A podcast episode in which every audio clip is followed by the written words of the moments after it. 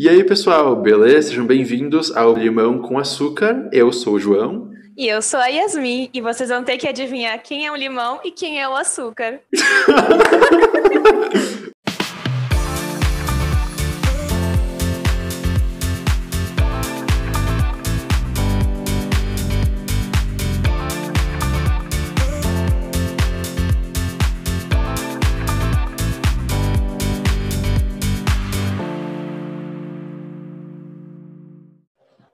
gente! Nesse podcast, a gente vai falar a nossa trajetória como fãs e como ser fã na adolescência e fã depois de adultos é diferente. João, quer começar? Como é que tu começou a tua trajetória como fanboy Beleza, vamos começar assim. Cara, eu não consigo pensar muito bem assim de quando foi o momento que eu pensei, ah, sou fã de algum artista. Eu lembro vividamente de quando estreou o clipe de Party in the USA da Miley Cyrus da MTV, ou de quando estreou Do Something, uh, My Prerogative, Give Me More da Britney Spears na TV lá em casa, e foram sempre em momentos que tipo, eu cheguei de viagem com o meu pai, e em vez de eu ficar focando no meu pai que ia embora, eu focava na TV e na Britney com as coreografias. Ou uma vez que a minha prima tava lá em casa, ela tava tipo, JP, vem pra cá pra fora pra gente brincar na areia, na terra, sei lá o quê. Calma, tá esteira do Party do USA na MTV. Eu já vou, sabe? Nossa, e era o auge, né? Era a gente muito. acompanha as coisas pela televisão, chegava um mês depois da estreia. Era um momento, sabe? Era realmente um momento, porque não ia ter como tu ver no YouTube um segundo depois, por exemplo. Eu lembro que eu pegava fitas VHS e botava no, no VCR para gravar o clipe de Girlfriend, da Avril Lavigne, a remix quando eu amava. Porque eu amava aquela versão da música e não tinha lugar nenhum. Nossa, eu também amava. E fazendo um link com esse episódio da internet, redes sociais, em vez de baixar a música, que era muito difícil na época para mim, porque a internet era muito lenta, eu ia no Big para comprar o CD que tinha aquela música para eu poder ouvir. Inclusive, Nossa. eu comprei o The Best Damn Thing da Avril Lavigne, jurando que ia ter música lá, e não tinha, era só a versão normal, não a versão isso que o Big tinha os lançamentos, né? É, então, época. então era muito louco. Mas, tipo, quando a gente fala de fã e tudo mais, bom, só vamos voltar um pouquinho atrás. Eu só falo da MTV, porque a MTV, pra quem é novinho, talvez seja meio estranho, porque a MTV agora só faz reality show e tal. Mas pra quem, né, tem 30, 20 e pouco assim como a gente, a gente pegou o momento de ouro, assim, da MTV pra mim, que era MTV aberta, no Brasil, que tinha programa de comédia, tinha o Furo MTV, tinha um monte de coisa, tinha Dani Calabresa, Uhum. Tata Werneck, e tinha o acesso ao MTV com a Titi, com a Mari Tinha Moon. aquela Mary Moon. Isso. Exatamente. E foi do acesso ao MTV, daqueles top 5, top 10, top tudo que é coisa assim. Sim, E eu fui nossa. descobrindo muito artista e fui gostando demais. E é muito louco ter que contextualizar pra gente que não vive, pra pessoas que não viveram esse momento, porque agora tu é fã de um artista, tu vai no Insta, tu tem tudo lá. E, e não era assim pra Sim. gente na nossa época. Era muito tipo, ah, Sim. eu adoro a Beyoncé, eu vou esperar o acesso ao MTV da Esperar o top segunda-feira. 10. Exatamente. Isso! Eu vou esperar a Aham. Marimun e a Titi falarem sobre uma coisa que elas descobriram que não tem em nenhum outro lugar, somente nesse programa. Mas, ah, eu quero ver o clipe da Beyoncé. Então, eu vou pedir pro Top 10 MTV tocar o videoclipe para eu poder ver, porque não era tão fácil. Né? É. No Twitter. Era muito gostoso. E era muito difícil de tu conseguir acessar, ah, tu, tu conseguir consumir aquilo ali fora da, daquele lugar, tipo, daquele canal da, da TV, sabe? Sim. Então, era muito louco. Mas ahn, eu acho que a, a, a primeira... O primeiro artista barra grupo... É, a primeira lembrança que eu tenho de ser muito fã era do RBD, né? O que, uau, que surpresa. Mas eu via no SBT e tudo mais. Inclusive, ontem... Nossa, tava- eu vou, eu vou mais profundo, eu vou mais fundo, mais Hum. profundo, mais fundo. Eu lembro de assistir, às vezes, a novela na televisão, Tá. porque também o adulto assistia TV, né? As crianças, aí, dependendo do horário, a gente não podia assistir. De eu dançar lá na varanda de casa com uma amiga minha de quando era criança, a gente dançar as músicas do RBD e fingir que tava num show. Isso era muito legal. E o meu primeiro MP3, que ele era com uma pilha, eu tenho ele até hoje e ele funciona. A tela dele só tá pela metade, o João tá dando risada. Ele funciona. E aí eu lembro que o meu pai fazia um curso de informática na época. Ele levou meu MP3 lá e a mulher encheu de música. Eu falei, ah, bota a música do RBD. E aí ela encheu de música, e, tipo assim, o meu mundo era aquelas 30 músicas, entendeu? E aí tinha muito da RBD, e aí a maioria era eu lembro em espanhol, português, né? Aí eu lembro que a minha mãe me deu um CD do RBD também, era o RBD, o CD deles cantando em português. Nossa, eu adorava, eu me achava a fã do, do RBD. Eu também depois ganhei um DVD do show deles em Los Angeles, só que era pirata. E aí eu lembro de que quando eu ganhei, eu já estava em transição, eu estava saindo do RBD para o High School Musical. Aí eu lembro de achar que era um do High School Musical e era do RBD e eu fiquei, ah, ai que triste. Um dia desses eu tava lá em casa, na casa da mãe, e eu tava vendo, tipo, tendo um momento nostálgico. Daí eu peguei os álbuns de figurinha que eu tinha, que eu já tive na minha vida, né? E tem um gigante Sim. do RBD. É impressionante. Lembra que vinha no chiclete? Uhum. Era os álbuns de chiclete. Cara, como é que foi a infância das crianças de hoje em dia?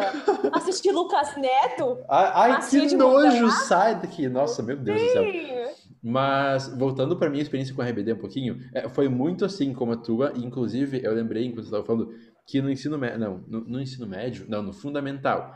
Eu tive um grupinho na escola onde eu estudava a gente fazia coreografias para as músicas do RBD e nos eventos da escola, tipo festinha e tal, a gente ia lá e dançava. Mas eu lembro vividamente da minha única experiência com show na vida até agora, que é um pouco linkada com a RBD. Por quê? Como vocês devem saber, né? Yasmin e eu morávamos numa cidade pequena, assim, numa fronteira, que não tinha muita coisa para fazer e não era o primeiro lugar onde, ou o décimo, lugar onde artistas pensavam em ir lá para fazer show e tudo mais. Então, quando qualquer um ia, era um fuzueira, meu Deus do céu, uma situação, um momento todo. Então, visualizem uhum. na mente de vocês o João, que, que tá falando aqui, pequeno, criança, mega fã de Rebelde, a novela, e RBD, o grupo, chorando para não ir no show da Kelly Key, porque acontecia na mesma hora que o, o programa da, que, que passava no SBT. Nossa! eu lembro que eu deixei... E porque não tinha YouTube, não tinha YouTube. Se tu perdesse, não tinha nunca mais. Não, mas aí que tá, pior que eu deixei a fita é. VHS gravando o episódio pra quando eu chegasse em casa eu assistir, mas mesmo assim eu fiquei todo, meu Deus do céu, eu não quero no show, eu quero ficar vendo Rebelde na TV. E, porque, de novo, não tinha Netflix, nem nada. Tu, tu perdeu, tu perdeu, perdeu. Eu fui, foi um show Sim. péssimo. Péssimo! Péssimo, Eu assim. nem sabia que ela tinha ido lá na cidade, nem Faz soube muito disso. tempo, muito, muito Não, tempo eu assim. sei, né? Mas eu não...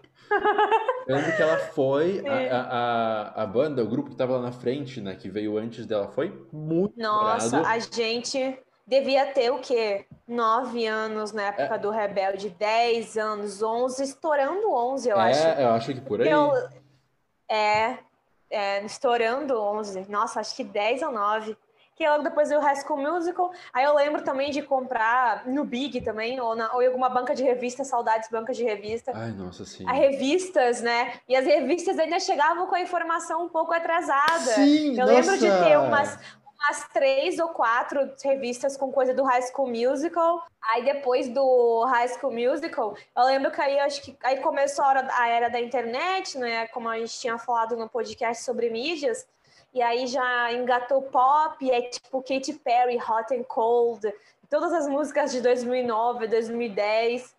E aí eu lembro que em 2009 eu virei fã do McFly e eu fui muito, muito fã por muito tempo. E fã naquela época, a gente achava que tinha que ter as coisas, né? Sim. Eu achava que eu tinha que ter tudo deles para ser fã. Camiseta, CD, post, eu tinha que comprar tudo, consumir tudo para ser fã. E eu tenho, eu tenho uns amigos que foram para isso já com 15, 16 anos. Eles foram para Londres e eles trouxeram para mim é, love, é, um moletomzinho do I Love London e CD do McFly, pô, porque eu era muito fã. E ficou lá em casa, inclusive. E eu nunca fui dispor as coisas, sabe? Sim. Tipo, ser aquelas fãs que nem os americanos que cola tudo no quarto. O que é um pouco triste, porque eu guardava tudo na gaveta. E aí a, aquela euforia passou e as coisas continuam honrando a gaveta. Teve uma vez que eu fui redecorar meu guarda-roupa, alguma coisa assim, e ele era todo amarelo, tipo madeira amarela. E eu inventei de pegar pôster, fazer uma colagem gigante na parede. Eu só. Não, na, na parede não, no guarda-roupa, né? Eu só lembro que tinha uma Taylor Swift gigante naquilo lá. Tinha muito restart. Tinha muito. Acho que tinha McFly também, mas eu, eu não era muito fã. E tinha muito High School Musical. Ah, Escolhidos da Capricho. Cara, eu... eu tinha, nossa, eu também, eu não gostava deles. Alguns, nossa, eu lembro de entrar no site da Capricho, né, e ter acho que o colírio do dia e votava nas coisas, aqueles meninos, ai, nossa, cara, foi uma época muito louca da internet, assim, da descoberta da, dessas coisas. Eu lembro de comprar muita revista, Capricho, toda tinha, atrevida. Eu lembro que uma vez eu peguei uma folha daqueles papel pardo e, e, fiz um, e fiz um mural com todas as capas das revistas que eu tinha. Eu desmontei todas as revistas e colei aquele mural. Caiu depois porque eu colei mal na parede, né? Ah, mas enfim, a gente do interior, né, queria reproduzir aquelas coisas do, Sim, da e, galera da cidade grande. E também era muito diferente, exatamente, era muito diferente pra, pra gente essa experiência de fã do que, por exemplo, alguém que morava em Porto Alegre, ou que morava em Floripa, ou em Sampa, ou no Rio, alguma coisa assim. Porque morando numa capital dessas, onde constantemente tem shows e tal, tu tá muito mais próximo do teu arti do, do artista que tu é fã de verdade, né? Então, tem, tipo, eu acho que estando mais próximo, tu não fica idolatrando tanto assim, como a gente fazia. Porque, tipo, é, era uma coisa muito distante, sabe? Tipo, se eu não tivesse um pôster do Poncho, do RBD, gigante sem camisa na minha parede, eu não ia, sabe? Tipo, ou da Dulce Maria também lá em casa. Eu ia ficar, tipo, ninguém vai saber que eu sou fã deles. E tudo mais. Então era muito. Nossa, tinha um caderno, um caderno da Dulce Maria. Bom, enfim, tá. Sim, eu lembro claramente da vez que passou a reportagem do McFly. Aí já foi a segunda vez deles no Brasil no Fantástico e eu assisti, fica toda encabulada, porque aí meus pais, ai, tu é fã, não sei o quê, e eu ficava assim, aquelas histeria na televisão. Aí eu lembro que na primeira vez que eles vieram, se eu não me engano, eles foram no, Fantá no Faustão. E eu não assisti porque eu não era fã ainda. E, e aí, depois que eu virei fã, eu fiquei me martirizando. Nossa, eu perdi eles. Se botar hoje no YouTube, tá, é, dá pra ver, vou até ver depois desse podcast. E, cara, era uma coisa muito louca, né? Muito diferente. Eles tinham contato com a plateia e a plateia com as meninas cheia de pôster. Era muito legal. Eu tive uma amiga que chegou aí no show do McFly. E eu me arrependo muito de não ter batido o pé e enchido o saco dos meus pais para ter ido. Mas aí eu lembro que eu escrevi uma cartinha para eles. E até a foto do meet and greet, ela tava com a carta na mão. Então eu acho que ela entregou para eles a carta. E aí, achei o máximo. E aí eu achei, eu achei ruim ainda, porque eu não considerava ela tão fã quanto eu. E aí eu achei muito injusto ela ir e ela nem era tão fã, entre aspas, quanto eu. Porque ela foi virar fã depois, quando eu mostrei para ela. E aí, enfim, ela tinha melhores condições de vida e tudo, né? Tipo, tinha mais dinheiro para ir pro show e tal. E aí ela foi, lá em Porto Alegre. Eu, enquanto estava falando, eu fui lembrando da Ruge e do Bros, que eu tinha esquecido completamente, Ai. que foram gigantes na minha, na minha adolescência e na minha juventude. Pra mim, tipo, meu, eu tinha. É, realmente, né? A, a, a, gente atrelava muito ser fã de alguém a, tipo, a consumir tudo dessa pessoa ou desse grupo. Então, eu era muito fã do Ruge, eu tinha todos os CDs, aquele com um cheiro de, de de frutti, que tinha jogos péssimos pro computador, eu adorava aquilo lá. Ou Sim. aquele lá do. Tá, peraí. Tem o primeiro álbum, daí tem o Selavi, eu acho, aí tem o blá blá blá, depois tem os que eu não, não sei mais, mas tem aquele do Vem Habib, vem alguma coisa assim, meu Deus, a minha memória.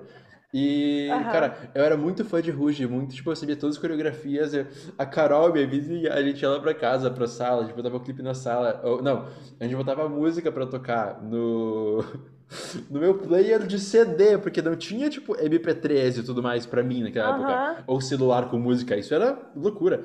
E daí a gente botava uhum. brilho na luna e fazia as mãozinhas subindo e fazia o. Uhum. Assim, cara, meu Deus. Era muito legal. Eu tinha esquecido disso. E o Bros, eu adorava o Bros também. A do Você é minha prometida. E como é que é? Eu vou, eu gritar, vou gritar pra, pra todo, todo mundo. mundo. Sim, sim, sim, sim, sim, sim. Esse amor é tão Esse profundo. É tão você profundo. é minha prometida. Meu Deus, veio assim do muito nada bom. agora. Cara, que saudade. Uhum. É, eu lembro que eu gastei muito dinheiro. Aí depois eu fui ficando mais velha, né? Tipo, 15, 16 anos, eu já batia mais o pé. Ou tinha uma certa autonomia, tipo, pegava o cartão do meu avô e, e comprava as coisas. O McFly já me gastou muito dinheiro em outras moedas, tipo, de eu comprar livro deles em inglês, pagar aquele negócio da Super City lá do caralho, mó chato o site.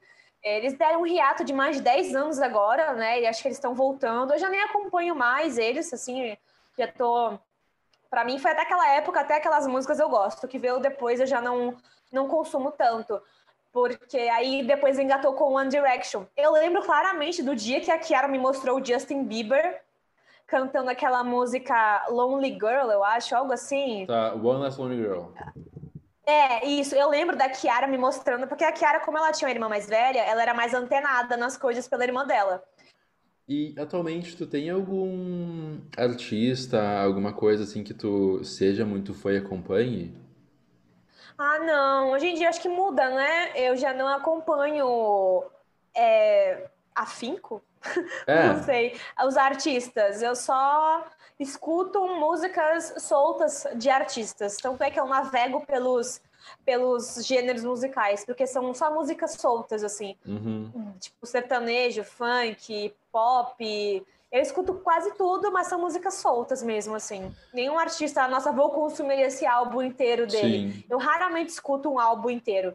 Só as músicas de trabalho mesmo. Eu acho muito interessante como essa cultura de ser fã de alguém foi evoluindo com o passar dos anos. Agora eu acho que, de certo modo, pelo menos na música pop, que é o que eu mais tenho domínio, assim, digamos assim, eu acho que é uma coisa muito perigosa e não muito saudável. A gente tem esses stands, esses fãs mega exagerados. Parece que é um movimento da internet como um todo. Que é tipo, se uma pessoa fala que não gostou desse álbum, eu vou massacrar essa pessoa online, em vez de, sabe? Eu não sei. Ah, sim. Mas mudou demais essa Ah, entra na cultura. parte do hate, né? É, Eu acho que como ah, eu pelo menos não tô mais nesse mundo de, de fã-clubes. Então eu não sei se realmente mudou a relação das pessoas com o ídolo. Eu acho que não, eu acho que deu uma piorada. Tipo, de pegar e, e, e cair o pau. Naquela época acontecia, mas como os meios de notícias eram menores, acho que o impacto era menos. Hoje em dia, como tem mais redes sociais, o pessoal massacra, né? eu acho que isso certamente influencia. Mas eu não sei, eu só, tipo, tudo mudou tão rápido, sabe? Tipo, agora. Mas eu só menciono isso porque eu acho que isso me deu um turn-off de fã e tudo mais, me identificar como fã de algum artista. Porque agora eu vejo que, pelo menos nos cantos da internet onde eu frequento, é uma coisa muito assim, tipo, ah, fã é muito aquela coisa exagerada e não sou uma pessoa que gosta muito daquele artista. Tipo, eu gosto muito da Kesha, pela história de vida dela, pelas batalhas que ela teve que enfrentar, as batalhas legais e, e tal. Legais, eu digo não Eu só legal. lembro da lenda urbana de que ela é filha do Mick Jagger. Eu digo legais, não legal de divertido, legal de legal, tipo documentos, ah, direito, essas coisas, né? Mas enfim, e eu gosto muito da trajetória dela e, enfim, de como a, de, de como ela escreve música, sabe? Todo mundo sempre ah, via ela como essa party girl que só quer festejar e beber e tudo mais, mas desde, desde o começo assim, tem músicas muito boas e muito profundas, assim. Então eu aprecio muito ela como artista, mas eu não tenho nada demais dela. Eu tenho, tipo, os dois álbuns, eu acho, alguma coisa assim. Mas, tipo, eu, Ah, dois álbuns, Eu cinco posters, um autógrafo. eu gosto demais dela. Eu gosto muito da Aham. Charlie XX também. E eu não sei explicar porquê, eu só gosto, assim. As músicas dela podem ser descritas como, tipo, bateção de panela, como Transformers transando, como um acidente de carro em câmera lenta. E é muito legal de ouvir, é muito gostoso de ouvir. Mas, mas é isso, é muito louco parar pra pensar agora. Eu me sinto muito dinossauro de ver que, tipo, faz o quê? 15 anos mais ou menos, assim, e tudo tá completamente. Não, nem 15. Esse MTV eu vi ali por 2010, eu acho, 2011.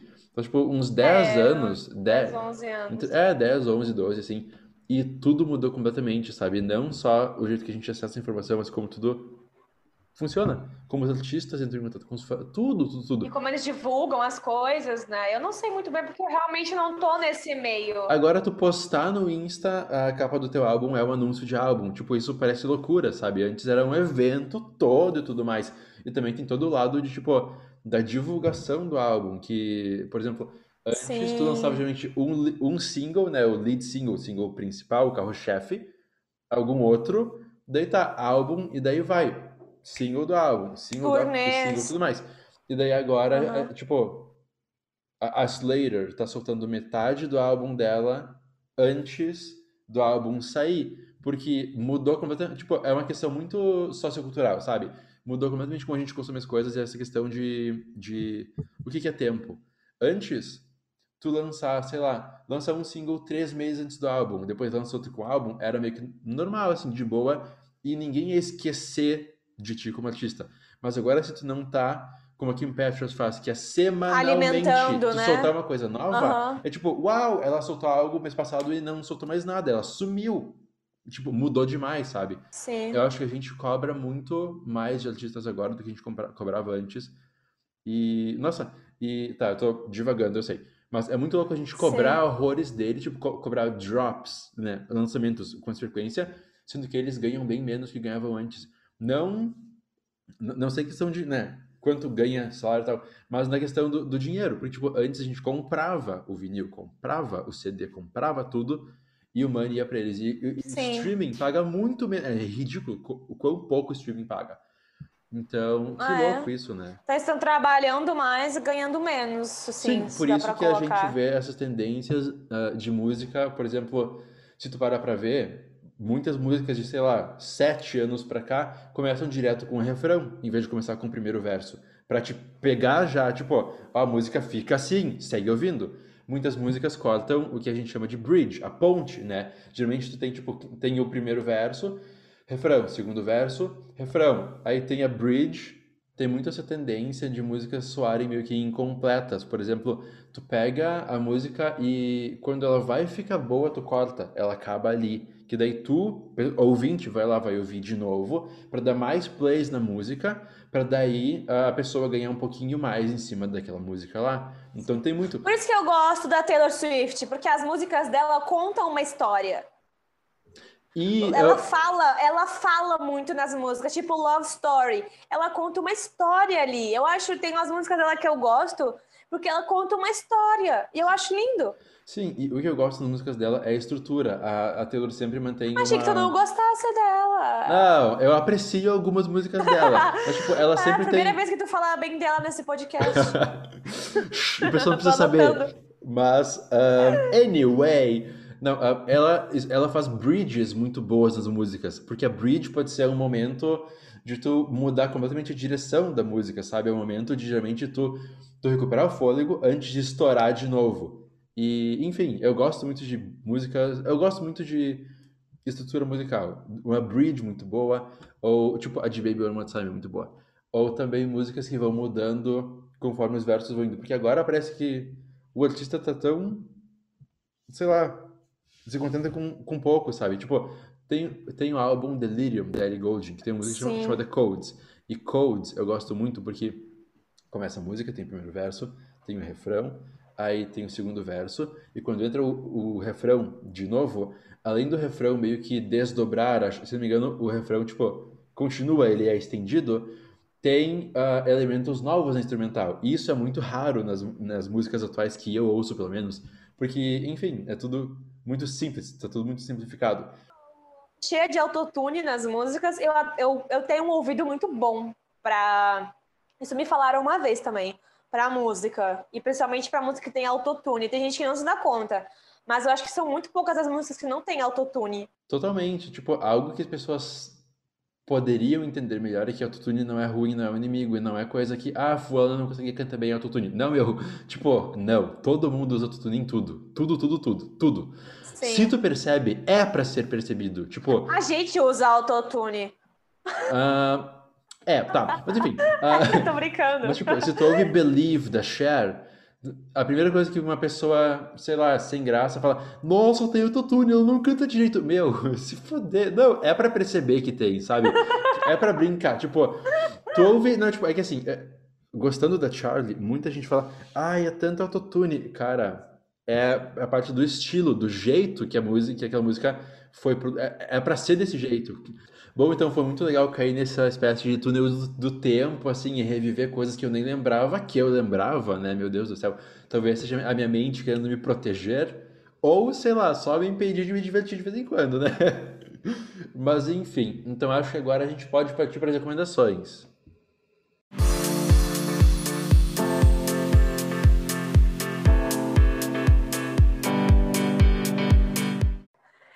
Então, gente, agora nós vamos para as indicações, ou melhor, como o João fala, recomendações. E é claro que eu vou recomendar o RBD, porque eles fizeram uma live agora na quarentena e um show, acho que para arrecadar dinheiro, E só a Dulce Maria não foi, se eu não me engano, porque acho que ela teve bebê. Então eu vou recomendar RBD, gente, escutem, sinceramente, assim, quem não gosta de RBD, boa pessoa não é, porque alguma música, nossa, eu lembro de uma vez no auditório da faculdade, tava com a Gabriela passando o som para um evento e a gente botou no telão e começamos a cantar que nem karaokê. E é isso, RBD marcou uma geração. Escutem RBD, escutem High School Musical, Restart, McFly, One Direction, revejam isso porque é muito bom. É um sentimento bom, assim, de uma nostalgia gostosa. Eu acabei de lembrar que eu não falei de Hannah Montana, que me ligou muito com música pop também, mas fica para outro episódio sobre, sei lá, programa de TV da infância, alguma coisa assim. A minha recomendação de hoje vai ser, para surpresa de ninguém, Charlie XX, né? Mas não vai ser nenhum álbum específico. Vai ser, isso é muito eu me parabenizando, né? Mas eu fiz um vídeo sobre a Charlie no meu canal do YouTube, que tá quietão assim, e é um vídeo que eu gosto demais. Então, se vocês querem começar a ouvir a Charlie, entender um pouquinho melhor dela e tal, uh, eu vou botar o, o, vídeo sobre ela aqui na descrição. E se vocês querem pular direto para um álbum, ouçam o Pop 2, tipo Pop 2. É muito gostosinho e tem Charlie com a Tuvlu, com a Caroline Polachek, com a Alma, se não me engano. Tem Cupcake, tem Pablo Vittar, então tem um monte de gente assim Nossa, cantando. ela gravou com o Pablo? Elas têm três músicas juntas. Tem a I Got It, que, que é do Pop 2 tem Shake It, que é do álbum Charlie, e tem aquela Flash Pose, que daí é, essa é da Pablo. Uhum. Então é isso, gente. A gente fica por aqui. Não esqueçam de uh, nos darem o feedback de vocês e nos escutarem e votarem lá no Apple Store.